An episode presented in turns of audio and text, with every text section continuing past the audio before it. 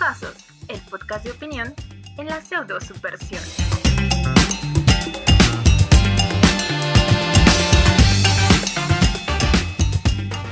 Bienvenidos al podcast de Criticosos, la opinión de la pseudo subversión. Les habla Diana Barrera y hoy nos encontramos aquí con Shia Kass, Hola, ¿qué tal? con Arturo Hernández Hola, ¿qué tal, Diana? Un gusto. y nuestro querido Miguel S.A. Hola, mucho gusto estar de nuevo aquí. Chicos, espero que estén muy bien y también espero que tengan preparada su luz de noche porque hoy tenemos un programa de terror. Uy, qué miedo. Mm, no, no tanto. Vamos, vamos a ver, vamos a ver. Bueno, ¿qué les parece si iniciamos? Me parece very correcto. En este momento les voy a hablar un poco sobre el género de terror. Así que, bueno, el terror proviene del latín terror, genitivo terroris. Se presume que es el sentimiento de miedo o fobia en su expresión máxima. Y se puede asumir que el terror proviene cuando el miedo ha superado los controles del cuerpo y que ya no puede pensarse racionalmente. Es decir, que es un bloqueo con mucho más miedo. La característica más importante de este género es el efecto del que se causa en la audiencia. El horror necesariamente debe provocar miedo en el espectador. ¿Ustedes qué características creen que sean necesarias para que se cause ese miedo o ese, bueno, ya llegar al terror en la audiencia? Misterio. Eh, ajá, mis- misterio, eh, ¿qué más? ¿Qué más? Yo creo que un factor importante es la musicalización que se le da en hablando en tema cinematográfico o televisivo. Pero en- cuando, por ejemplo, leemos, creo que el suspenso es lo más importante, como las pausas. Mm, yo creo que al menos cuando lees, ajá, las pausas y la intencionalidad con la que dices es, los diálogos o la narrativa, la narración más bien de, de lo que sea que estés leyendo. Vale, y hablando de eso, también quiero comentarles que el terror está en los géneros literario, cinematográfico e historietístico, que tiene como objetivo provocar sensación de miedo extremo en el lector o en el espectador, dependiendo lo que sea que estemos viendo o leyendo. El terror moderno es la etapa de la literatura de terror que se desarrolla a partir de la mitad del siglo XIX por obra de precursores como el estadounidense Edgar Allan Poe y el irlandés Joseph Sheridan Le Fanu. Y ya después vendrán muchos otros autores de terror y del miedo y del suspenso que entrarán en esta etapa. El terror tiende a mezclarse mucho con otros géneros, por ejemplo el romance o la aventura, no sé si eso también lo sabían. Mm, sí, sí, sí. Esto se debe a dos características del género. Les explico cuáles. La flexibilidad en cuanto a su fórmula o estructura y su capacidad para funcionar como un modo. Es decir, que podemos encontrar muchos elementos de la ciencia ficción en la historia de horror y de hecho estos géneros los confunden muchísimo, ya que en algunos sentidos existen obras que son catalogadas en estos dos géneros. Mm, bueno, entonces el, el género de terror se vale de elementos que hay en las historias de ciencia ficción para, para construirse. Mm, más o menos. Tiene algunas como toquecillos que encuentras en la ciencia ficción.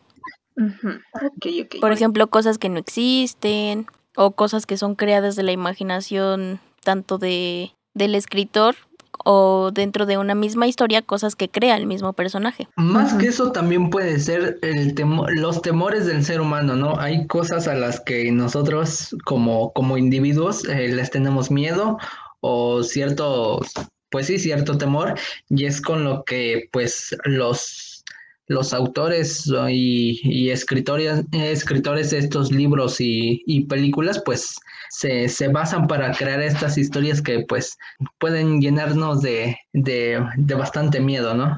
Sí, concuerdo con eso también. Al final de cuentas se toman pues elementos, bueno, como dices, elementos de la vida real que tienen, a, que, a los cuales les temes y de eso pues los deforman a tal grado de que, que cause una sensación nueva y de, de miedo en el espectador, ¿no? Sí, también.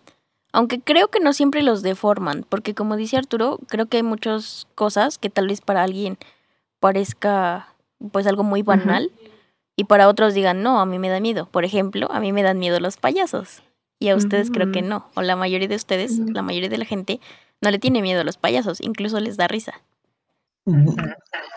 Bueno, bueno, depende, ¿no? Porque hay unos payasos que en lugar de transmir- transmitir esa como diversión, en lugar de hacer eso, te transmite miedo aunque esté contando sus chistes a media fiesta, ¿no? Es una Eso cosa medio tenebrosa también. Mm, ok, ok, ok. Y pues aparte, eh, este, este temor que podemos encontrar en las, en las películas, en, en este género, pues lo podemos ver en, en, como ya lo mencioné, tanto en libros como, como en obras cinematográficas, ¿no? Ejemplo de, de ello es la, la película de It, de eso, el, payaso, que pues tiene sus diversos libros y pues también podemos verlo en, en nuestra televisión. Eh, si no me equivoco, es una película del año de 1997 eh, que en su tiempo pues causó mucho temor y, y, tal vez hasta la fecha algunas personas tienen miedo de bañarse eh, tranquilamente, ¿no? Después de aquella escena donde, donde sale de, de la coladera o, o empieza a salir sangre en lugar de agua, ¿no? Creo que, que son, son de las cosas que pues sí dan mello.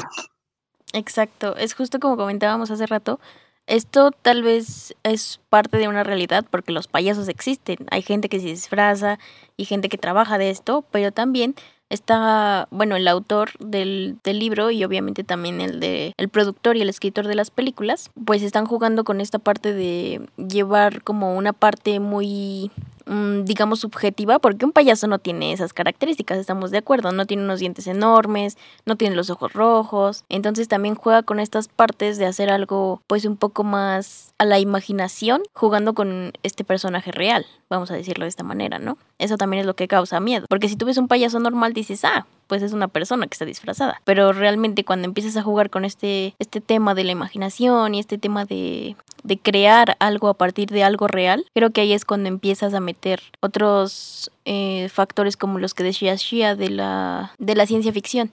Eh, pues sí, eso iba con lo de la deformación, o sea, tomas algún elemento de la vida cotidiana y lo deformas a como tú consideres que, que puede dar miedo o impactar en el público. Y pues precisamente con este payaso, pues en realidad era un alienígena, ¿no? Creo, me parece que sí. Ajá, entonces pues es como aún, aún más surrealista el hecho de que sea un, un alienígena y lo vea representado en forma de payaso. ¿Saben en qué se basó, por cierto? ¿En qué se basó? Cuéntanoslo todo. En una historia real, se supone, ¿no? Ajá, un payaso, mm, John Wayne, John, ay, no me acuerdo, pero este, en un payaso pues que, que llegó a matar dos niños. Eh, entonces en ese momento pues la noticia pues fue, fue muy importante y aparte, eh, este Stephen King leía a otro, a otro escritor, que es este, em, ay, ya se me olvidó su nombre. Ajá, como que, se, como que tenía más historias de terror, como que del espacio, de monstruos alienígenas que venían. Entonces, ¿fue la combinación de esos dos? Mm, sí, mira, aquí ya lo tengo, el dato exacto. Se llamaba Johnny bueno, John Wayne Gacy. Ah, Gacy, ándale. fue arrestado y condenado por matar a 33 personas. Ah, y era el payaso, se llamaba Pogo, el payaso. Exacto. Eh, en la historia lo conocemos como Pennywise. Y pues volvemos a lo mismo, ¿no? O sea, eh, esta, este género juega con, con nuestra, nuestra mente, pues eh, nunca vas a imaginar que un payaso que va a fiestas, divierta a niños, puede ser un asesino en serie. Eso está muy macabro, oye. Como lo que estábamos viendo, lo de las empanadas, Miguel. No es un video que sacó este Dross de unas empanadas que estaban hechas de carne humana y pues se distribuían en una escuela. Y pues no te imaginas como que ese suceso puede pasar en tu vida cotidiana y en ese contexto de los niños. No, imagínate, tú vas a comprar tu empanadita y te salva carne humana, madre santa. No, pero es que no se dieron cuenta hasta que, o sea, para los niños fue como muy normal, incluso eran más sabrosas que las de la carne convencional. Pero a ver, cuéntenos cómo se dieron cuenta de esa historia o cómo salió. Em, ajá, se supone que distribuían las, las empanadas y hasta donde yo me acuerdo, eh, una maestra probó la, la, empanada y pues le sabía como que diferente, no, no le agradaba, pensaba que pues tal vez la carne venía como que de como que de desperdicios o cosas así. Entonces, pues fue con un amigo que tenía para analizar eh, la carne, de dónde venía. Y entonces la maestra simplemente quería como que demandar a, estas personas porque pues la carne no se estaba sacando de un, de un lugar pues eh, bueno. Entonces les, les podía hacer daño a los, a los niños. Y se supone que la sorpresa es, es esa, que era carne humana en realidad. ¿Pero en dónde fue esto? ¿Qué? Buena pregunta, no me acuerdo. No, yo tampoco me acuerdo. Pero eh, Sudamérica. Pues de Sudamérica nos podemos ir un poquito más cerca a la Ciudad de México. No sé si se acuerdan que hace algunos años hubo una tamalera, eh, me parece que de Indios Verdes, Anabel Gómez López, eh, me acuerdo perfectamente. Era una, era una tamalera, se ubicaba a las afueras de una estación del metro y pues ella vendía sus, sus tamales, ¿no? Y pues la- lo que la gente no sabía era que la carne era carne humana y pues después de ciertas investigaciones la, esta mujer confesó que eran de mujeres, de 50 mujeres aproximadamente y pues ahí, ahí está otra historia que, podría que podría ser eh, pues bastante interesante para, para una película, ¿no? No te vas a imaginar que vas a tu trabajo y eh, no desayunas en tu casa, compras un tamal y estás comiendo carne humana, ¿no? Son, son cosas Macabras que suceden en, en la vida cotidiana también, ¿eh? Yo tenía entendido que era de su marido. Yo también escuché algo así, pero Ajá, tal vez la deformación de la información. Puede ser. Eh, esa creo era otra tamalera. Oh, Ujú. Y, y ese es otro aspecto medio tenebroso también. mira qué cosas, qué intenso. Mm, El de, mm, el de Hannibal Lecter. Se supone que igual Mm. está basado en un mexicano. Ah, bro. Ah, caray, a ver. Este, se supone que el escritor, no recuerdo su nombre, de Hannibal Lecter, pues venía a, a ciertas instituciones eh, penales aquí en México a entrevistar a las personas y se topó con un doctor que era homosexual y, su y mató a su pareja y la metió en como en cajitas muy pequeñas y pues básicamente tuvo que cortar el cuerpo precisamente para que cupiera en las cajitas. Uf, qué intenso, no manches. Sí, sí, sí, está muy interesante eso igual. Vaya, es muy perturbador, la verdad. Así que bueno, supongo que ustedes sí consumen este contenido. Yo no, porque ya les dije que a mí sí me da miedo. Por ejemplo, los payasos y todo esto. Entonces supongo que ustedes son unos altos consumidores de este género. Pues más o menos. Pues sí, más o menos, pero si algo nos queda eh, súper, súper entendido es que este, este género es muy especial, es un género que, que es muy bien estructurado para, para causar impacto, tensión y jugar con la mente de, de todos aquellos que somos fanáticos de este género. Es algo muy, muy importante lo que hacen los escritores, los autores eh, de estos libros, de estas películas, porque logran tener eh, la atención de la gente, logran eh, causar esa, esa tensión, ese miedo, ese temor hasta después de haber visto la, la película, de haber leído el libro. Es un, un género, como, como se los digo, bastante, bastante especial. Y para mí es de mis favoritos. O sea que se podría decir que disfrutas de, de la tensión de que, de que te espanten, o sea, tan, incluso si vas a la feria, que te metas a la casa de terror, simplemente pagas porque te espanten, o sea, disfrutas esa tensión. Yo lo disfruto aunque me estén sudando las manos.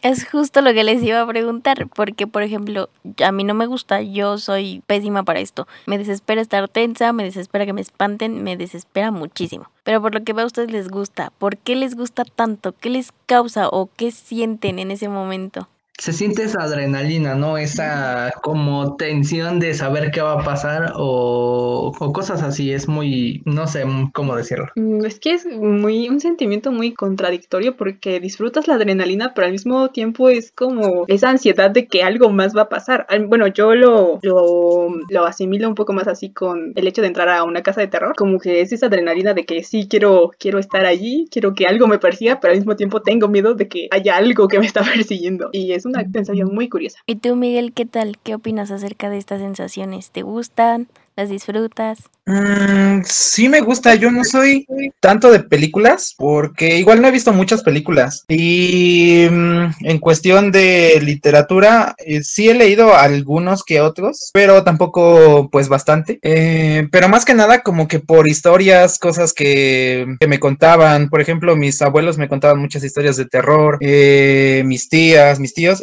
como que por eso me fue interesando, anécdotas como ahorita de que, de que, ah, la tamalera que se echó a su marido en un tamal.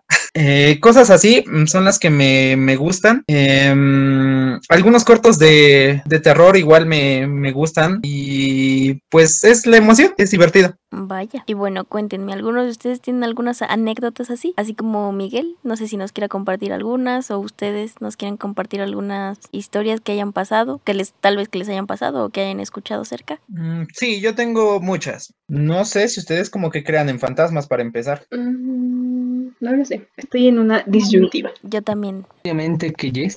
Arturo sí, entonces no. Mm, No, pues es que nunca me ha pasado algo tan así impactante como para que diga, oh, sí creo en cosas del más allá. Sí, a mí también. Entonces, digamos que somos dos en abstención y uno a favor.